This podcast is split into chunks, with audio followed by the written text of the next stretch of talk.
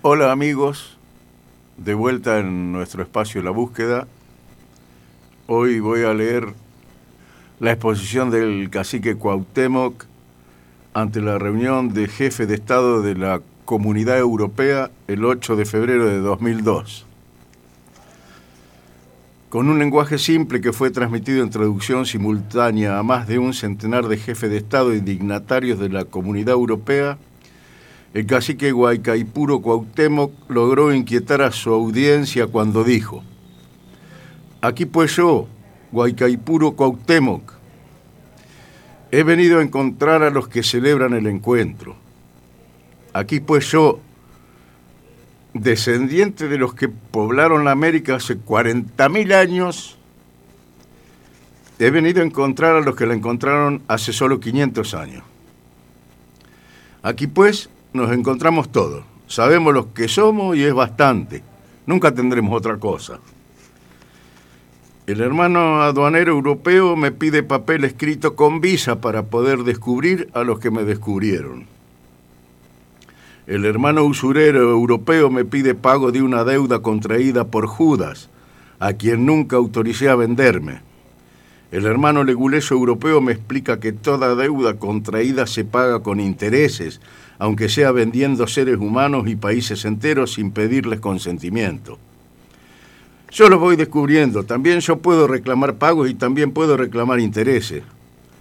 Consta en el archivo de India, papel sobre papel, recibo sobre recibo y firma sobre firma, que solamente entre el año 1503 y 1660 llegaron a San Lucas de Barrameda 185 mil kilos de oro, y 16 millones de kilos de plata provenientes de América. ¿Saqueo? No lo creyera yo, porque sería pensar que los hermanos cristianos fallaron a su séptimo mandamiento. Expoliación, guárdeme tachín de figurarme que los europeos como Caín matan y niegan la sangre de su hermano. Genocidio, eso sería dar crédito a los calumniadores como Bartolomé de las Casas, que califican al encuentro como de destrucción de las Indias, que afirma que el arranque del capitalismo y la actual civilización europea se debe a la inundación de metales preciosos. No, esos 185 mil kilos de oro y 16 millones de plata deben ser considerados, deben ser considerados como el primero de muchos otros préstamos amigables de América destinados al desarrollo de Europa. Lo contrario sería presumir la existencia de crímenes de guerra, lo que daría derecho no solo a exigir la devolución inmediata, sino la indemnización por daños y perjuicios. Yo, Guaycaipuro Cuauhtémoc, prefiero pensar en la menos ofensiva de estas hipótesis.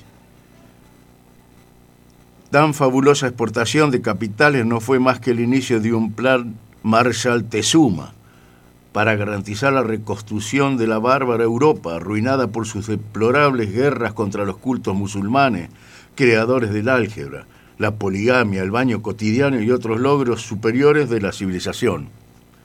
Por eso, al celebrar el quinto centenario del empréstito, podremos preguntarnos, ¿han hecho los hermanos europeos un uso racional responsable o por lo menos productivo de los fondos tan generosamente adelantados por el Fondo Indoamericano e Internacional? Deploramos decir que no.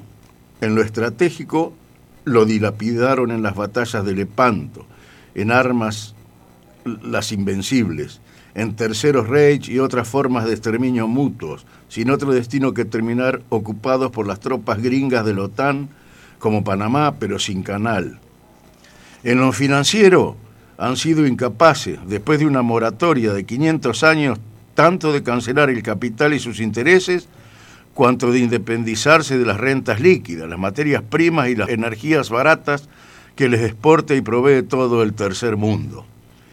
Este deplorable cuadro corrobora la afirmación de Milton Friedman, según la cual una economía subsidiada jamás puede funcionar y nos obliga a reclamarles para su propio bien el pago del capital y los intereses que tan generosamente hemos demorado todos estos siglos en cobrar.